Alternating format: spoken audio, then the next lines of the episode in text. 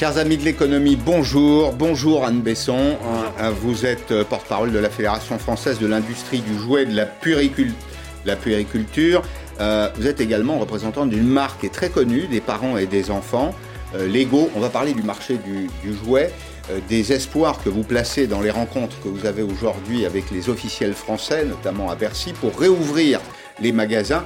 C'est un peu le même process que celui qu'on a évoqué hier avec Alexandre Jardin. On n'imprime pas quand on ne vend pas de livres et ben, si on ne vend pas de jouets, on ne les fabrique pas non plus. Et on verra d'ailleurs qu'il y a quelques acteurs français qui sont très significatifs dans ce, dans ce domaine. Pour commencer cette euh, information, l'Europe achète des vaccins, 300 millions de doses. Le vaccin Pfizer euh, BioNTech, l'américain Pfizer, l'allemand BioNTech, c'est 200 commandes fermes, 200 millions bien sûr de commandes fermes, 100 millions en option. L'information à euh, quelques minutes. Le 11 novembre 1918, il y a déjà 102 ans, l'armistice, l'Allemagne est écrasée par un embargo économique. Les historiens se disputent, a-t-elle perdu euh, la guerre sur le terrain économique ou militaire. Économique, c'est certain, je vous propose, puisque nous aimons l'histoire dans Périscope, de retenir trois images économiques de cette première grande guerre. Et vous allez voir que ça nous ramène à l'actualité économique et sociale de ce 21e siècle. L'Alsace et la Moselle reviennent en France en 1918. Et les revenants euh, retrouvent la République avec des avantages sociaux qu'ils ont hérités de Bismarck, dont, dont le régime de retraite et une très bonne couverture euh, santé. Euh, la retraite, c'est le modèle bismarckien. C'est un modèle par répartition, par capitalisation, qui va inspirer quelques années plus tard les fondateurs de la sécurité sociale. Voilà pour la, la première petite leçon. La deuxième leçon, c'est pour la première fois, on parle, les historiens, les économistes parlent d'une guerre totale. Euh, qu'est-ce que c'est que la guerre totale? C'est la définition que vous avez là à l'écran. C'est un front militaire, c'est un front civil, avec les munitionnettes. Qui sont les munitionnettes? Ce sont les femmes qui travaillent derrière. Les hommes sont au front. Les femmes dans les usines, elles fabriquent euh, notamment les munitions, elles travaillent dans les usines euh, d'armement. Alors ce sont les quatre éléments constitutifs de ce qu'on appelle la guerre totale. Elles sont appelées à la, à la production et c'est elles qui dans les usines vont supporter l'effort de guerre. Et puis Dernière euh, petite leçon euh, économique, la guerre se traduit en général par un bond en avant technique, technologique. L'aviation, notamment, a fait de très grands progrès. On utilise pour la première fois pendant cette guerre de 14-18 euh, des avions, d'abord des avions d'observation, puis ensuite des avions qui iront grenader les lignes adverses. Eh bien, en 1927, quelques années après, parce qu'il y a eu des progrès des motoristes, Colli et Ningesser deux Français vont traverser l'Atlantique à bord de l'Oiseau Blanc. Voilà qui nous éloignait du sujet, mais je tenais à faire cette petite parenthèse euh, économique, géo-économique. Anne Besson, vous êtes euh, représentante de la Fédération française du jouet de la puériculture. Vous représentez 60 marques, dont la vôtre, euh, Lego, dont vous me rappeliez juste avant de commencer l'émission qu'elle est européenne. C'est une marque danoise, effectivement. Et qui le reste? Et, qui est familial. Qui est, toujours, qui est toujours familial. Alors, nous approchons d'un point d'étape important, puisque le Premier ministre doit prendre la parole demain pour mesurer euh, l'impact du confinement Est-ce que euh, les indices sanitaires, les indices en matière de santé sont plutôt bons? Est-ce qu'on peut réouvrir une partie euh, des commerces, notamment ceux qui sont considérés comme non essentiels, dont les vôtres? Le gouvernement, manifestement, est traversé par des courants contraires. C'est normal. À Bercy, on souhaite la réouverture du commerce, notamment, et puis du côté du ministère de la Santé, bah, on serre un petit peu les boulons en se disant qu'il faut, aller au bout du confinement. Quelles sont vos dernières informations dans ce domaine? Est-ce qu'on peut espérer une inflexion, un infléchissement demain alors aujourd'hui, nous, nous avons une situation, qui est, euh, une, situation qui est extrêmement claire. Nous sommes dans une situation d'urgence. Une urgence parce que Noël est dans 45 jours. 45 jours, moins même de 45 jours. Il est absolument essentiel, essentiel de pouvoir ouvrir les magasins le 13 novembre. Euh, donc c'est dans, 48 heures. Hein. Exactement, exactement, tout à fait. Et pour cela, en fait, nous, euh, ce, que nous, ce que nous disons, c'est que le jouet est une catégorie essentielle. Le jouet est une catégorie essentielle pour les enfants, autant qu'aujourd'hui, pour cette période, la, la, période de Noël est absolument critique pour la catégorie du jouet et l'ensemble de l'industrie. Alors l'industrie, elle est internationale. Il y a quatre grands acteurs qui dominent le marché. Il y en a un qui est français, notamment.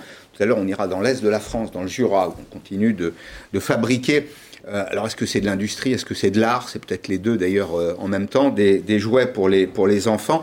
81 millions de jouets vendus chaque année pour euh, un chiffre d'affaires d'un milliard 700 millions d'euros. évidemment l'essentiel se fait maintenant. 50% des ventes du jouet se passent entre novembre et décembre pour Noël. Et avec l'affaire de meuture des magasins, c'est 77% des magasins qui sont fermés pour les achats de mhm. Noël. Qu'est-ce que vous avez proposé au, gouvernement en matière de protocole sanitaire? J'ai vu que certaines catégories professionnelles proposent euh, un protocole certifié, c'est-à-dire avec euh, des auditeurs externes qui viendraient vérifier que les procédures sont à presque à 100% de sécurité. Mm. Mm. Les marques, ah, alors, les marques demandent à ce que le protocole sanitaire soit respecté en lien avec les recommandations du, gouvernement, de façon à ce que la santé de tous soit bien préservée. En revanche, ce sont les, euh, les magasins qui doivent s'engager sur leur protocole sanitaire. Et c'est ce que les magasins ont pu proposer. Alors, vous êtes en, relation avec ces, ces, points de vente. Qu'est-ce qu'ils proposent, par exemple? Est-ce qu'on euh, on va rationner le public Est-ce qu'on va filtrer, comme, comme ça se fait dans d'autres enseignes, dans d'autres secteurs? Il y a tout un, il y a, il y a différentes euh, mesures sanitaires qui sont proposées en lien avec les recommandations du gouvernement, par exemple d'augmenter les jauges, donc une personne par euh, pour 8 mètres carrés. Il y a d'autres propositions qui ont été faites et, vraiment ce sont les magasins qui doivent euh, après avancer et s'engager par rapport à ces, ces nouvelles recommandations. Est-ce que vous êtes considéré comme un secteur non pas qui vend des produits essentiels, mais un secteur essentiel à la période alors effectivement, le secteur est absolument essentiel pour la période, pour les enfants autant que pour l'économie. Et d'ailleurs en Allemagne, le secteur est considéré comme essentiel. Les, points de vente jouets sont ouverts en ce moment en Allemagne? Exactement, les points de vente jouets et les rayons jouets des grandes surfaces. Bon, vous discutez avec la grande distribution? Également, parce qu'aujourd'hui nous demandons l'ouverture des magasins, mais aussi des rayons jouets. Alors, on va regarder quand même que ça représente euh, une, industrie, une valeur créée qui est relativement importante. Euh, le manque à gagner a été estimé, alors vous allez nous expliquer dans quelles conditions, à 770 millions d'euros. L'explication, elle est là, c'est le tableau qui suit, c'est que l'essentiel des ventes de jouets ne se fait pas en ligne, mais se fait essentiellement dans les, dans les points de vente. Juste une question, est-ce que vous pensez qu'un déconfinement rapide, là, sous 48 ou 72 heures, accordez peut-être un peu de temps, vous aussi, au gouvernement. Un déconfinement rapide, en tout cas dans les jours qui viennent, vous permettrait de rattraper le terrain perdu. Ce que nous savons, c'est que chaque semaine, chaque, semaine de magasins fermés, c'est 4 millions de jouets en moins. Euh, donc c'est vrai qu'il est absolument urgent que les magasins ouvrent pour protéger la saison de Noël. Pourquoi vous dites 4 millions de, jouets en moins? Ils sont, ils sont achetés ailleurs? Non, c'est 4 millions de jouets qui ne peuvent pas être livrés. Ouais. Donc il y a, ah oui, c'est ça, l'industrie d'un côté, c'est un peu le même phénomène hein, que, celui qu'on décrit dans d'autres secteurs. Pensez à l'automobile, pas de concession ouverte égale pas de production dans les usines. Alors il y a des productions dans les usines, mais après c'est notre capacité aussi à pouvoir livrer les magasins. Et ce que ça représente, c'est 4 millions par semaine de jouets qu'on ne pourra pas retrouver sous le sapin. Mhm. Mais ah. euh, ils peuvent être achetés ailleurs, enfin, pardon hein, d'être un peu euh, direct, ils peuvent être achetés sur Internet aussi ou pas? Alors, effectivement, les ventes sur Internet sont possibles, autant que les magasins ont, mis en place des services de click and collect. Ah bah, il n'y a pas que les magasins. Il y a aussi de grands acteurs du digital qui vendent des jouets, non? Je me trompe? Enfin, j'en ai jamais cherché. Donc ça fait partie de l'ensemble des ventes en ligne. Vous avez raison, c'est l'ensemble des ventes en ligne. Et après, il y a des possibilités de click and collect ou call and collect. Ceci dit, ce qu'on sait, c'est que les ventes majoritairement sur le secteur du jouet se font dans les magasins physiques. Et aujourd'hui, on a fait une étude qui montre que les parents sont prêts même à attendre la réouverture des magasins pour aller en magasin acheter leurs jouets. Oui, c'était ma, c'était ma question, c'était la question qui suit. Est-ce que les, les consommateurs sont fidèles? Est-ce qu'ils ont été sensibles au message du gouvernement, au message de Bruno Le Maire notamment? Ne vous précipitez pas sur Internet, attendez quelques jours pour aller faire vos, euh, vos commissions dans les, dans, dans les points de vente physiques. Alors on trouvera des profils d'acheteurs qui sont euh, de parents qui aiment Internet, mais il y a quand même euh, la grande majorité qui veut acheter encore en magasin. Bon. Alors, le jouet, c'est à Noël un marché de volume, vous êtes d'accord sur ce terrain, qui est capté en partie par la grande distribution et aussi par quelques enseignes spécialisées. Mais on trouve encore en France des commerçants indépendants, comme c'est le cas euh, ici à Lille, par exemple. Le gérant de ce point de vente maintient l'activité grâce à un procédé de vente à distance ou de click and collect. C'est un reportage de Marion Fiat. Je mets le jeu Des commandes comme celle-ci, Frédéric en a déjà préparé une cinquantaine depuis le lancement sur son petit site internet de la livraison et du click and collect samedi dernier. Il arrive à maintenir une certaine activité car ses clients n'oublient pas la plus grosse échéance de l'année. Ah, on est vraiment dans du, cadeau de Noël, donc des, gros jeux, euh, des, gros jouets aussi. Euh, euh, c'est du pas de patrouille, c'est des choses vraiment à mettre au pied du sapin à Noël qui peut potentiellement tomber en rupture en plus. Aurélie a deux enfants et elle a voulu venir aujourd'hui pour un petit cadeau, mais sans passer par le site internet, car elle aime surtout les conseils. Et venir ici, c'est en plus pour elle une vraie démarche. Il faut les faire marcher euh, absolument. Et comme ils sont compétitifs aussi, euh, voire même moins chers que dans des grandes surfaces, donc euh, c'est tout bénef quoi. C'est toute la clientèle de ce dernier magasin de jouets indépendant et généraliste de la métropole lilloise qui s'est mobilisée. Et grâce à la ville et aux réseaux sociaux pour la communication, et aussi à la fermeture des rayons jouets des grandes surfaces, Frédéric a désormais de nouveaux clients. Même euh, des voisins parfois euh, qui ne nous connaissaient pas, qui habitaient dans la rue et qui passaient devant tous les jours sans jamais nous remarquer.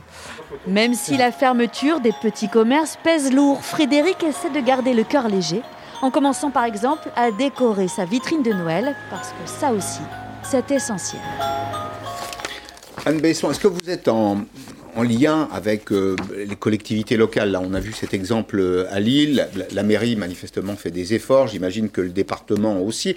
Est-ce qu'il y a, au fond, un écosystème de résistance qui s'est organisé? De résistance, non. En tout cas, il y a un appel au gouvernement pour pouvoir ouvrir le plus rapidement possible les magasins, puisqu'on sait que cette période est critique pour, euh, pour tous les acteurs. En fait, économiquement, c'est vrai que l'industrie et tous les acteurs qui sont liés à cette industrie euh, peuvent souffrir. Vous avez parlé de 770 millions de, euh, de pertes. C'est 20 000 emplois sur toute l'année.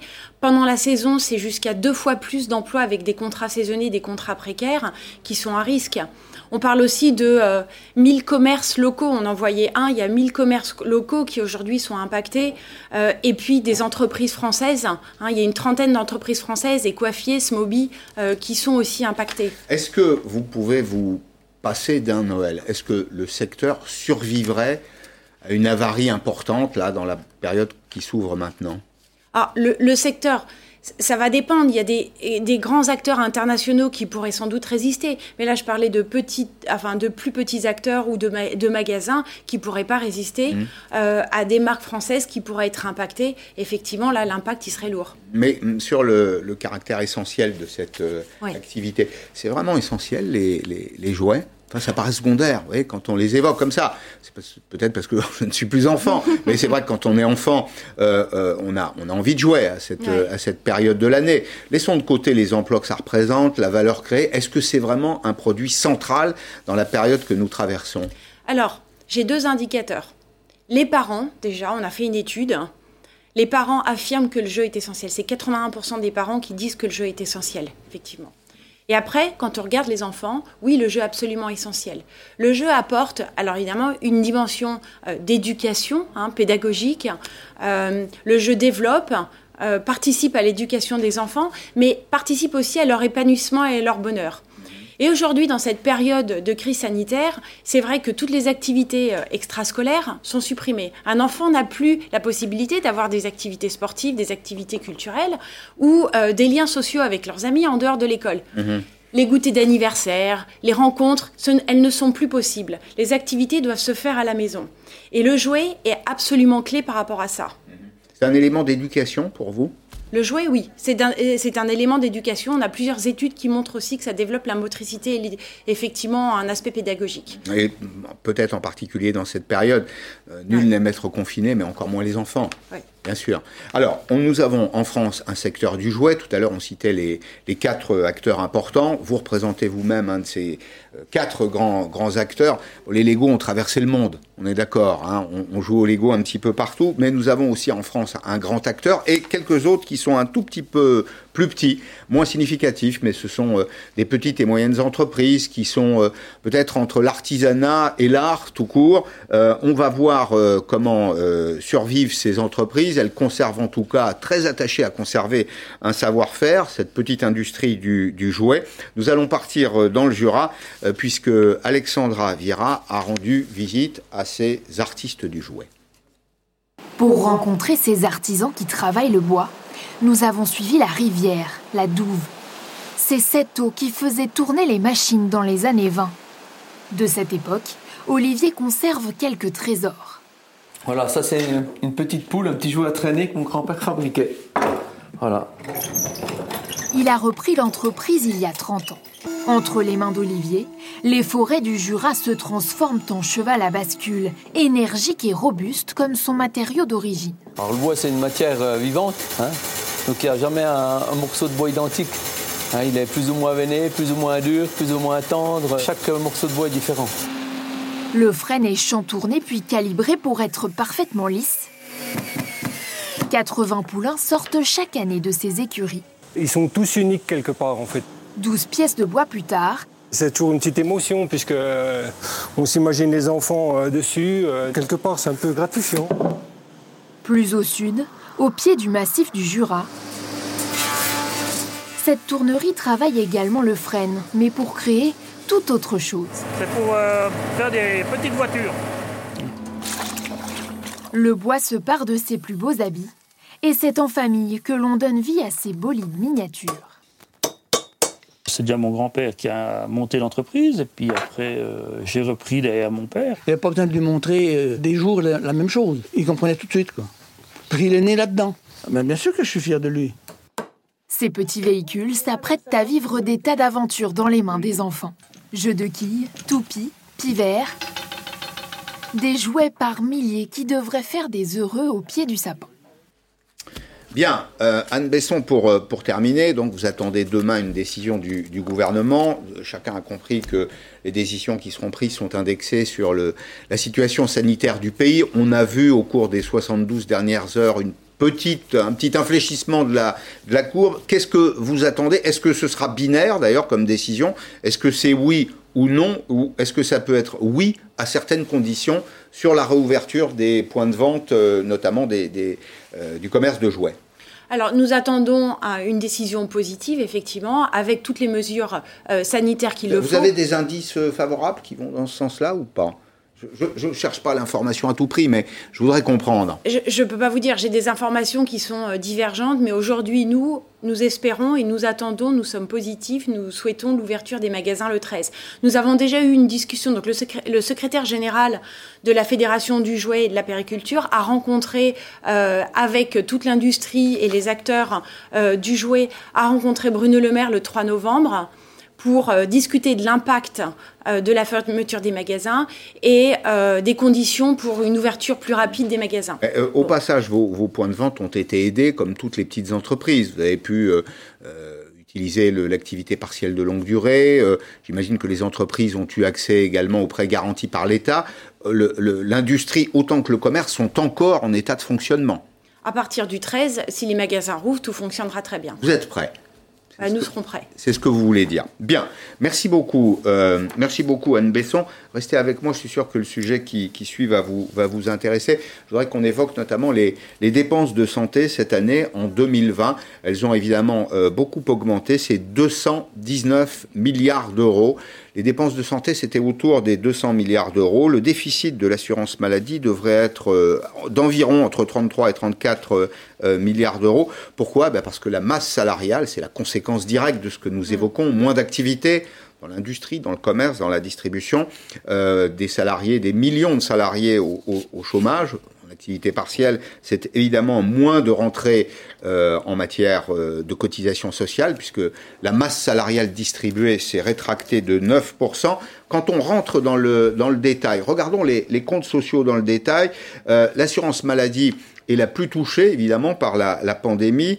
Euh, environ 34 milliards d'euros de déficit, 8,6 pour l'assurance vieillesse, le secteur des accidents du travail, le fonds de solidarité vieillesse, et puis euh, la branche famille. Et ce qui distingue la situation euh, aujourd'hui, ce qui est assez inédit, dans la situation économique et budgétaire du pays, c'est que en réalité, la masse des emprunts contractés par l'État va dépasser la masse des impôts qui sont levés par euh, l'État, 260 milliards empruntés d'un côté, c'est de la dette pure, de l'autre côté des recettes fiscales qu'on estime à 250 milliards d'euros. Alors c'est le résultat d'un travail qui a été mené par un sénateur, Jean-François Husson. La tendance, donc, nous avons cherché à la résumer dans un graphique que vous allez voir. Ben, vous allez voir que les émissions d'État, euh, les émissions euh, d'obligations d'État ont dépassé cette année la part de la recette fiscale. Et nous sommes en ligne avec Xavier Timbaud de l'OFCE. Bonjour euh, Xavier Timbaud, merci d'être avec nous aujourd'hui, 11 novembre, en direct dans, dans Periscope sur, LCI. Est-ce que cette situation vous inquiète plus de dettes que de recettes fiscales? Bah, disons que c'est clairement pas une situation qui est, soutenable très longtemps. Donc, euh, euh, c'est la conséquence de la crise dans laquelle on est. Euh, chute des recettes fiscales, beaucoup plus de dépenses pour soutenir l'économie, préserver les revenus des agents, dans une certaine mesure la situation des entreprises, faire face aux dépenses de santé. Mais de l'autre côté, voilà, c'est une situation qui doit rester exceptionnelle et le plus la plus courte possible, parce que sinon. C'est inédit dans, c'est inédit dans, dans, dans l'histoire, dans l'histoire budgétaire française. Euh, c'est inédit euh, euh, dans ces termes exacts. Je pense que c'est assez inédit. Oui, c'est un, c'est un, une situation qui, est, qui est à la hauteur de la crise très brutale et très rapide, qui s'est développée de façon très très rapide qu'on connaît. Donc oui, c'est il faudrait vérifier exactement, mais je pense que c'est tout à fait inédit. Est-ce qu'il y avait d'autres options? Est-ce qu'il y avait une autre solution que celle de lever l'emprunt dans les conditions qu'on a vues 260 milliards d'euros empruntés, c'est quand même, c'est quand même considérable. Euh, non, il n'y avait pas d'autre solution. Il n'y avait vraiment pas d'autre solution. C'est-à-dire que l'alternative, c'était euh, de ne pas soutenir le, revenu des agents économiques, les entreprises, les ménages. Euh, et ça, ça aurait provoqué une récession encore plus profonde. Et en fait, paradoxalement, un creusement du déficit qui aurait été encore plus fort parce que euh, la montée du chômage, la baisse des revenus, ça signifie un écrasement des bases fiscales. Et donc, euh, le résultat aurait été euh, à peu près le même. Donc, non, il n'y a pas vraiment le choix. De ce point de vue-là, la dette publique est vraiment un amortisseur. et comme quand votre voiture rencontre un obstacle, il faut absolument que l'amortisseur joue parce que sinon, ça casse derrière. Mhm. Euh, on, peut, on peut espérer, si les conditions sont réunies, euh, on évoquait euh, avec Anne Besson la perspective de, rouverture partielle au moins de l'activité. Est-ce qu'on peut espérer une, reprise. On parlait beaucoup de reprise en V. Imaginons qu'on sorte assez rapidement du déconfinement, que euh, le vaccin soit euh, lui aussi disponible. Vous avez vu que l'Union européenne en a commandé 300 millions de doses. Euh, Est-ce qu'on peut imaginer un rebond en V avec une branche droite du V qui serait extrêmement dynamique? Ben, On ne peut pas l'écarter. En tout cas, ce qui s'est passé au troisième trimestre de l'année 2020 euh, a montré qu'il y avait une très forte capacité à la fois de rebond, et aussi d'adaptation. C'est-à-dire que malgré des mesures prophylactiques qui demeuraient, même si elles étaient euh, beaucoup moins strictes que pendant le confinement, mais elles étaient quand même présentes, eh bien, il y a une capacité d'adaptation. Donc, euh, les magasins peuvent fonctionner avec des jauges assez strictes, des protocoles sanitaires euh, qui limitent le nombre de personnes, qui limitent le temps qu'on passe dans le magasin. Et malgré ces, contraintes, ben, en fait, on peut conserver un niveau d'activité quasi normal, y compris dans les secteurs les plus touchés la restauration, euh, par exemple, euh, les cafés-restaurants, etc. Donc euh, ça, ça augure plutôt effectivement de la possibilité d'un rebond très vigoureux. Mmh. Alors, on a vu hier, on a donné hier dans Periscope des, chiffres en rappelant de, de mémoire que l'activité du bâtiment et des travaux publics est à 95%. Il en faut assez peu finalement pour revenir à une situation normale. L'activité de l'industrie est à 89%. Les cafés, les restaurants que vous avez évoqués, le secteur CHR qui a fait hôtel-restaurant est évidemment, lui, le, le plus touché. On a l'impression, malgré tout, que l'outil de production dans ce, dans ce deuxième confinement euh, a été assez faiblement euh, impacté et qu'il manquerait finalement assez peu de choses pour revenir à une situation normale. Oui, c'est vrai qu'il il faut assez peu de choses pour revenir à une situation normale. En fait, ce qu'il faut euh, de façon prioritaire, c'est d'abord un petit filet euh, qui permet d'ouvrir. Donc là, les revendications de conserver des commerces ouverts, en particulier pour la période de Noël, euh, elle est tout à fait légitime de ce point de vue, parce que Euh, c'est un élément important pour fonctionner, tout comme des protocoles sanitaires qui permettent de fonctionner dans les entreprises. Mais après, il y a deux autres conditions quand même à ce que tout ça fonctionne. D'abord, il va falloir un peu de demande. Ouais. Et donc, de ce point de vue-là, on ne peut pas arrêter tous les secteurs de, de l'économie parce que les secteurs produisent de la demande pour d'autres secteurs. Euh, la restauration, le tourisme, par exemple, consomment des biens manufacturés. Euh, donc, si eux, ils ne, ils ne fonctionnent pas Mmh. à- en amont, euh, les- leurs fournisseurs ne vont pas fonctionner. Et puis, de l'autre côté, euh, il y a quand même une autre question qui va finir par se poser, c'est que les pertes s'accumulent sur les bilans des entreprises. Et il va falloir des entreprises qui soient en situation de fonctionner. Euh, chaque semaine d'activité réduite, ça se traduit par des marques dans le bilan. Et pour le moment, on a observé, de- depuis le début du confinement, aucune phase de récupération. C'est-à-dire que on n'a que des phases de dégradation de bilan, plus ou moins fortes suivant les périodes, mais que des phases de dégradation de bilan. Donc ça, euh, c'est un élément qui est préoccupant parce que euh, ça s'accumule et ça va finir par se traduire par moins d'investissement, par des commerces qui ferment, des entreprises qui ferment. Alors, sur, sur le marché que je vais évoquer dans quelques minutes avec l'économiste Pascal Delima, qui est le, euh, le marché euh, des technologies notamment, on sait que bah, il faut beaucoup de capital pour, euh, pour investir. Une des craintes principales, peut-être, on peut imaginer que les Français vont revenir consommer. Je vous souhaite d'ailleurs, Madame Besson, qu'ils reviennent consommer très rapidement des jouets. Je suis sûr que ce sera le cas. Je crois qu'il y a une, un vrai goût, une vraie propension des Français à vouloir consommer, à vouloir retrouver une vie normale aujourd'hui. Mais il y a la situation des entreprises. Et euh, en réalité, Xavier Timbaud, nous sommes dans un monde qui est euh, très exigeant en termes de capital. On voit bien que les investissements de demain vont consommer beaucoup de capital. La dégradation du bilan des entreprises euh, ne devrait-elle pas finalement nous amener à revoir un peu nos critères prudentiels dans ce domaine et l'État jouer peut-être un rôle un peu plus actif pour permettre aux entreprises de conserver une capacité à investir? Alors, c'est un problème épineux, vous avez raison, il est essentiel de le résoudre parce que c'est effectivement la clé de l'investissement des entreprises, mais c'est aussi la clé de, de moindres plans de licenciement à venir. Donc, euh, ça, ça ne se traduit pas qu'en investissement, c'est aussi en emploi.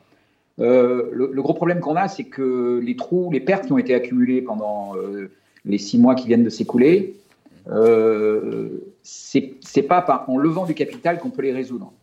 Parce que ça, enfin, ça voudrait dire que l'investisseur, il arrive et il accepte d'éponger les pertes. Ouais. Ce n'est pas son rôle. à Non, c'est pas son rôle. Non, non, bien sûr. Il n'est pas là pour donner de l'argent. Hmm. Et donc ça, c'est une vraie difficulté parce que euh, ce qu'on risque d'avoir, c'est des entreprises qui ont des pertes, personne ne veut les éponger, et du coup, les investisseurs ne veulent pas investir. Et là, ça peut bloquer beaucoup de choses. Euh, c'est- c'est pas un problème nécessairement aigu, au sens où on n'a pas besoin de le résoudre la semaine prochaine. Mais si on veut une reprise solide et, et qui soit pas un feu de paille, Hmm. euh, il va falloir s'y attaquer euh, très rapidement quand même. Bien, merci beaucoup Xavier Timbaud, merci d'avoir passé un moment ce 11 novembre avec nous dans, dans Périscope. Merci aussi Anne Besson. Je vous souhaite euh, évidemment une belle campagne, une belle campagne de, de Noël. J'espère que nous aurons demain euh, des indications, peut-être pas une rouverture immédiate, sous condition en tout cas, mais une perspective, et une perspective euh, rapide. Ce n'est pas un message personnel au gouvernement, mais c'est un souhait. C'est un souhait personnel que j'exprime. Dans un petit instant, Pascal Delima pour Capitalisme et Technologie, les liaisons dangereuses. On ne fait pas plus dans l'actualité, puisque on va parler euh, des, biotech notamment, hein, de l'investissement qu'il faut consentir, de ce mariage entre l'informatique, euh, les sciences traditionnelles, la chimie, et puis de notre place à nous, les individus, les hommes, les femmes, dans ce nouveau monde. À tout de suite.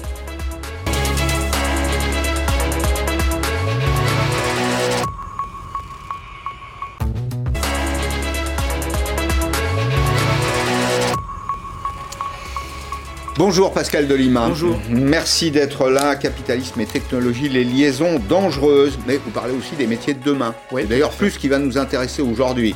Euh, les liaisons dangereuses, on va en parler peut-être, tiens, deux mots avec le, le vaccin. On a deux très belles entreprises là, Pfizer, BioNTech, une allemande, qui est un vrai laboratoire de recherche. C'est une entreprise qui produit de, de l'innovation, qui ont manifestement la main sur un vaccin qui marcherait à 90%. Tout à l'heure, je le disais pour commencer l'émission, 300 millions de doses achetées par l'Union européenne. Donc c'est quand même que ça doit être sérieux.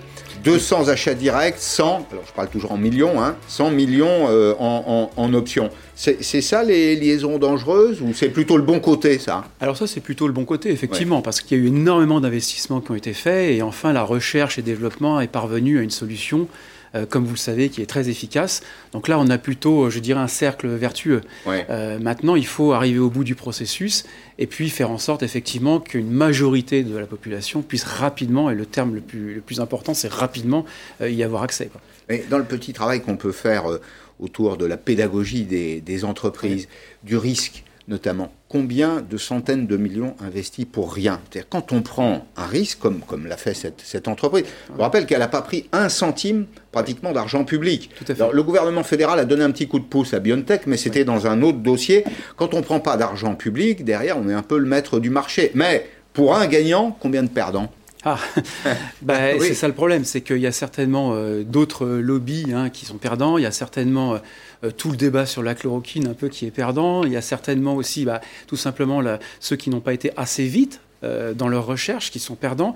Je crois que c'est un bel indicateur dont devrait s'inspirer beaucoup de, de, travaux de recherche en économie, cette vitesse à laquelle on peut réaliser des vrais résultats efficaces. Voilà, les rapides mangent les lents les gros ne mangent pas nécessairement les petits, mais les rapides mangent les lents. Vous êtes oui, c'est ça, ça, tout à fait. Aujourd'hui, non, mais beaucoup d'agilité, des petites entreprises, parfois, moi, je suis frappé euh, par l'émergence du monde digital, par, par, ces entreprises qui étaient trois fois rien. En général, c'était deux docteurs en, mathématiques, deux ou trois docteurs en mathématiques qui sortaient d'une belle université, qui avaient une idée géniale, une intuition géniale, et puis qui ont créé des trucs qui s'appellent aujourd'hui les GAFAM. Tout à fait, avec une seule idée qui est de, c'est l'agilité, c'est ce que vous avez dit, c'est-à-dire qu'il y a une rapidité d'exécution il y a des niveaux hiérarchiques qui sont supprimés. Et donc finalement, on crée au fait de la recherche, mais qui intéresse directement mmh. des patients ici, des clients dans d'autres domaines, comme le secteur bancaire. Et c'est vrai qu'aujourd'hui, nos mastodontes un peu hiérarchiques nous, nous privent un peu de cette rapidité dans un monde qui évolue lui-même aussi rapide. Alors, voilà donc un ouvrage qui est un véritable ouvrage d'actualité. On va dire deux mots d'un autre élément de, l'actualité. Vous savez qu'Elisabeth Borne, la ministre du Travail, souhaite stimuler, ou a souhaité stimuler, rendre d'ailleurs obligatoire dans certains cas, le télétravail. Eh bien, nous avons quelques chiffres sur l'efficacité des mesures prises. 45% euh, des salariés ont fait du télétravail, dont 23% à temps complet. Alors il y a eu un petit démarrage difficile, hein, ça a patiné au départ. Pourquoi? Parce qu'il y avait des résistances, des résistances des entrepreneurs et des salariés euh, eux-mêmes. 15% des salariés d'ailleurs interrogés indiquent que leur employeur ne les a pas laissés télétravailler. Vous n'avez pas été frappé comme moi par le, fait qu'en début de semaine, dès qu'on a eu ces indications sur le, le euh, vaccin, l'action Zoom pourquoi je parle de Zoom Parce que Zoom, c'est la visioconférence qu'on utilise en période de Covid. Et les entreprises continuent de travailler, on se réunit sur Zoom. Pouf, elle a plongé d'un seul coup. Oui, et elle avait explosé euh, juste avant, bien évidemment. Donc, euh, effectivement. Correction de valeur. Voilà, quand il y a des gains, il y a des perdants. Et l'inverse mmh. est également vrai. Le télétravail a un impact extrêmement positif pour le maintien de l'activité. Maintenant, euh, il faut prouver encore que le télétravail permet la résilience, c'est-à-dire la croissance de l'activité. Aujourd'hui, on a réussi à prouver que ça maintenait un certain niveau d'activité. Il faut maintenant passer à la seconde vitesse. Là, on, les données ne sont pas encore totalement. Euh, il, est, il est, qualitatif, le, télétravail On est capable déjà de le dire ou pas? Il est, euh, alors, il est qualitatif parce qu'il y a un certain nombre de biais, de réunions qui sont absents dans le télétravail. Notamment, on gagne du temps. On gagne du temps, on mmh. est plus efficace, on est plus factuel, les réunions sont plus courtes. Euh, maintenant, il y a euh, la problématique euh, aussi du stop and go, notamment lorsque vous avez des enfants à la maison, qui n'est pas forcément source toujours de productivité. Mhm. Alors, vous dites une chose de bon sens dans cet ouvrage, c'est que notre pouvoir d'achat, auquel nous sommes très attachés en France, dépend quand même essentiellement de notre pouvoir de travailler. Oui, euh, c'est ce que je dis effectivement dans ce livre-là. On a beaucoup de crises sociales dans le monde. Il y a eu les gilets jaunes, euh, il y a eu plein plein d'autres choses avec une seule variable en tête qui est que les gens veulent plus de pouvoir d'achat. Mais pour avoir plus de pouvoir d'achat, jusqu'à présent, il faut travailler. Et comme la société évolue beaucoup, il y a une transformation économique et numérique, comme vous le savez, qui est en cours, eh bien il faut travailler différemment. Et travailler différemment, c'est s'inspirer de ce qui se passe aujourd'hui pour s'adapter au métier de demain. Et pour s'adapter au métier de demain, mmh. c'est la formation professionnelle. Formation professionnelle, métier de demain, nouvelles méthodes de travail et donc pouvoir d'achat forcément. Sur la formation professionnelle, on y investit quand même beaucoup. On y investit euh, presque 30 milliards d'euros par an, la moitié pour euh, payer des salaires, l'autre moitié pour produire de la formation. Mais là aussi, c'est l'impression que j'ai, peut-être qu'elle est, elle est fausse, mais c'est en partie de temps en temps euh, de la mise à niveau en anglais, euh, l'utilisation, on apprend, on utilise la formation pour euh, utiliser Word et Excel. franchement, il y a mieux à faire, non? Alors, il y, a il y, a trois choses. Il y a mieux à faire dans ce cercle-là. celui que vous décrivez, où effectivement il faut un peu dépasser toujours le cadre de, comme vous dites, de l'anglais, de certaines formations un peu basiques. Deuxièmement, il y a évidemment les grandes écoles et les universités. Elles sont pionnières, mais, mais elles cachent un petit peu l'information. C'est-à-dire qu'elles sont pionnières, mais en même temps, elles veulent pas non plus massifier ce qu'elles savent sur le monde de demain, etc. Parce qu'il faut garder un petit peu euh, euh, chaise gardée pour certains étudiants et tout. Mais là aussi, il y a une vraie réforme démocratique à faire. Et puis, il y a évidemment aussi tout ce qui est euh, les, les formations en ligne qui sont proposées par euh, des, des- des speakers, des startups, etc., qui sont souvent de très bonne qualité, qui n'ont pas forcément l'accréditation euh, de l'État toujours, mais qui néanmoins sont de très court terme et de, souvent de bonne qualité également pour s'adapter au monde de demain. Alors, dans capitalisme et technologie, on refait un peu d'histoire récente. Euh, c'est l'explosion euh, de la ressource digitale qui change complètement euh, la relation qu'on a les uns avec les autres, la relation des entreprises avec leurs clients, les chaînes de commandement, l'accès à la donnée qui est absolument capital, vous le Oui, décrivez euh, parfaitement. Et tout ça part en 1965 de la loi de Moore. Euh, C'est-à-dire la, la loi de Moore mesure la capacité euh, ascensionnelle, si je puis dire, des, des- des logiciels. Tout à fait, la capacité ascensionnelle des, des logiciels, tout est parti de là en réalité. C'est parti de, de ces logiciels des années 60 et de la loi de mort, pour ensuite exploser vers des systèmes experts, pour le dire très simplement des scoring, enfin des systèmes de score pour permettre d'identifier des clients qui sont plus ou moins à risque, par exemple dans le secteur bancaire. Mhm. Et puis on est arrivé ensuite à l'intelligence artificielle, lorsque la masse de données a commencé à inonder la plupart des, des métiers, et notamment par exemple les analystes crédits dans le secteur bancaire. Alors, euh, le digital, vous dites, c'est un outil d'aide à la décision. C'est-à-dire que ce que vous décrivez dans ce livre, très intéressant parce que c'est tout à la fois le progrès de la technique, de la technologie, mais vous dites, et c'est quand même le message d'espoir qu'on n'entend pas suffisamment à mon sens, vous dites qu'on aura toujours besoin des intuitions, de l'intelligence sûr. humaine, de la présence humaine. Je serais même tenté de dire à tous les jeunes gens qui aujourd'hui font des études de sociologie ou de philosophie, plus le monde sera techno, plus on aura besoin de vous. Un seul exemple, c'est euh, un, un- un homme qui vient euh, tenter d'octroyer un crédit aux États-Unis et qui se voit ce crédit refusé par le scoring automatique. Mais le conseiller qui a cette intelligence intuitive et qui connaît très très bien son réseau et qui connaît très très bien cette personne, il dit non, non, c'est juste qu'elle a perdu son emploi, il faut lui octroyer le crédit, c'est une personne de confiance et c'était Bernanke. Donc voilà, il avait juste quitté la Fed pour euh, redevenir Ouais. un citoyen normal. Ouais. Donc c'est un exemple pour Mm. dire que l'humain sera toujours important. C'est ce qu'on appelle un petit peu en anglais les- dans les futurs métiers les soft skills. Donc c'est-à-dire les, les, les- compétences. l'habilité, les compétences Ouais. intuition, les compétences d'interprétation de la donnée, les compétences sociologiques vont être excessivement importants.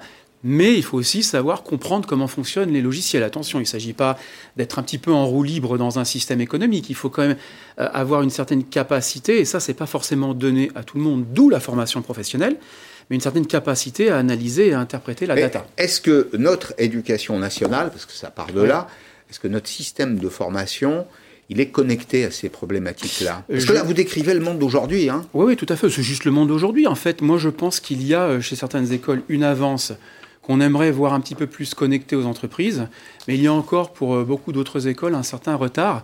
Euh, on le voit notamment dans la vitesse de publication des articles sur la question, qui est beaucoup trop trop Mhm. lente.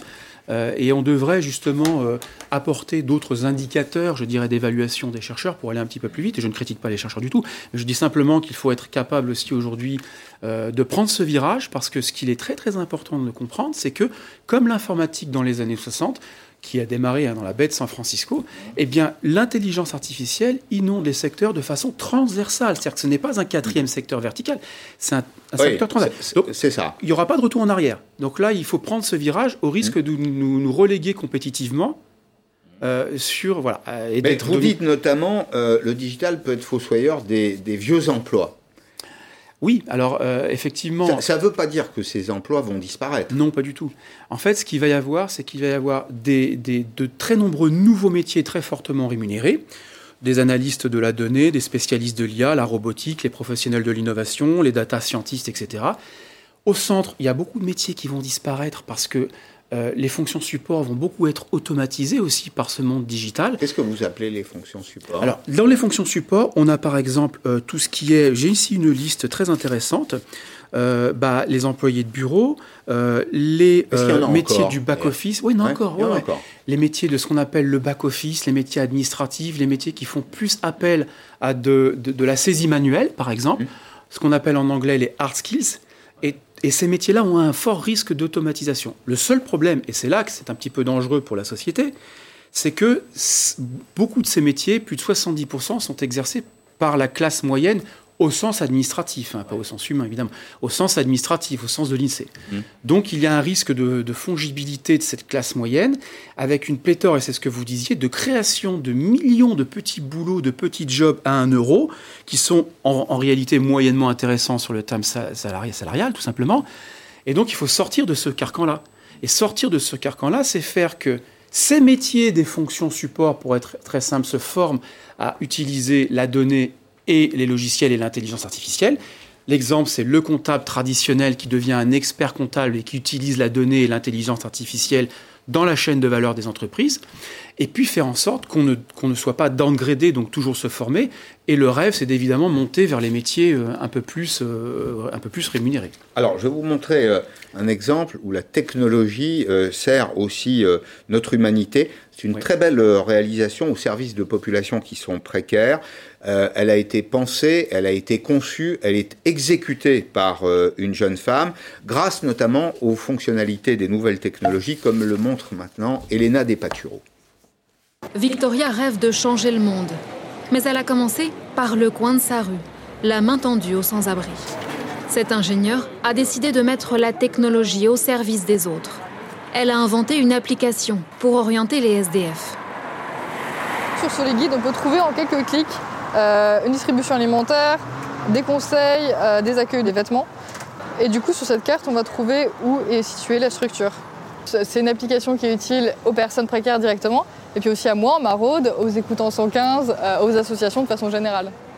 Elle a déjà aidé près de 100 000 personnes dans le besoin. Victoria se fait aussi remarquer dans son école d'ingénieur. Elle n'a qu'une idée en tête, ajouter un supplément d'âme dans les nouvelles technologies. Encouragée par le directeur, elle obtient à 22 ans le statut d'étudiant entrepreneur pour se consacrer à plein temps à son application. On se dit que le temps qu'on a, il faut peut-être l'utiliser à faire quelque chose d'utile. Et puis tant pis pour euh, les, euh, acheter une maison, faire un prêt sur 20 ans, etc. Au final, on ne sait même pas où on sera dans 20 ans. Aujourd'hui, L'étudiante se verse un salaire. Elle est à la tête d'une structure qui emploie 11 personnes entre Paris et Bordeaux. C'est la génération qui, euh, qui va changer le monde. Cette dernière invention lui a demandé deux ans de recherche. Ce site permet aux femmes sans abri d'être hébergées chez des particuliers. Avant de créer des algorithmes euh, marketing capables de nous euh, vendre ce qu'on ne veut pas, il s'agirait peut-être d'utiliser toute cette technologie pour faire quelque chose d'utile et aider les personnes qui sont juste en, en bas de chez nous. Quoi. Une fois par semaine, elle continue les maraudes. Son application est déjà disponible à Bordeaux, Nantes et Strasbourg. Victoria rêve de l'étendre à d'autres villes, comme une grande chaîne de solidarité numérique et humaine. Voilà, parce qu'il faut regarder le monde qui vit. Le, monde qui bouge. Et si, on veut le faire, il faut regarder les jeunes, évidemment, qui ont peut-être un regard sur la technique, sur la technologie, qui est, qui est différent du nôtre, même si nous sommes jeunes depuis euh, un tout petit peu plus longtemps. Mais euh, ce que je retiens aussi, c'est qu'il euh, faut regarder évoluer les besoins, et puisqu'on parle business, évoluer les besoins et les envies des consommateurs.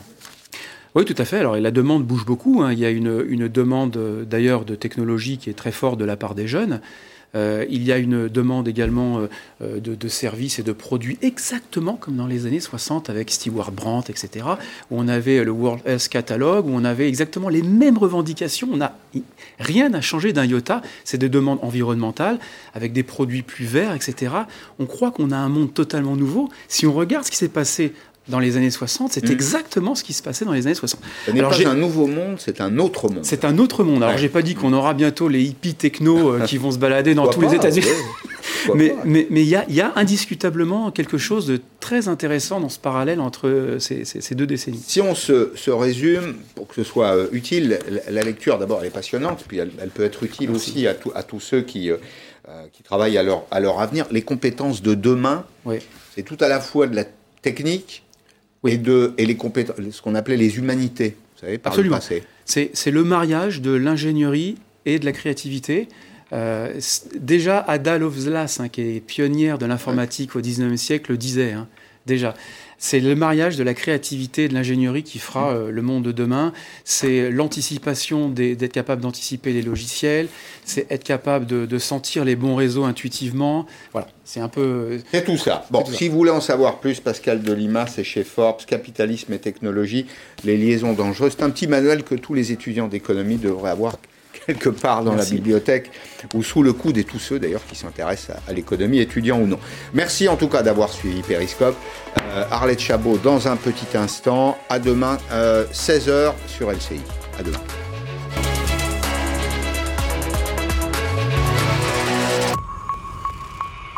Vous savez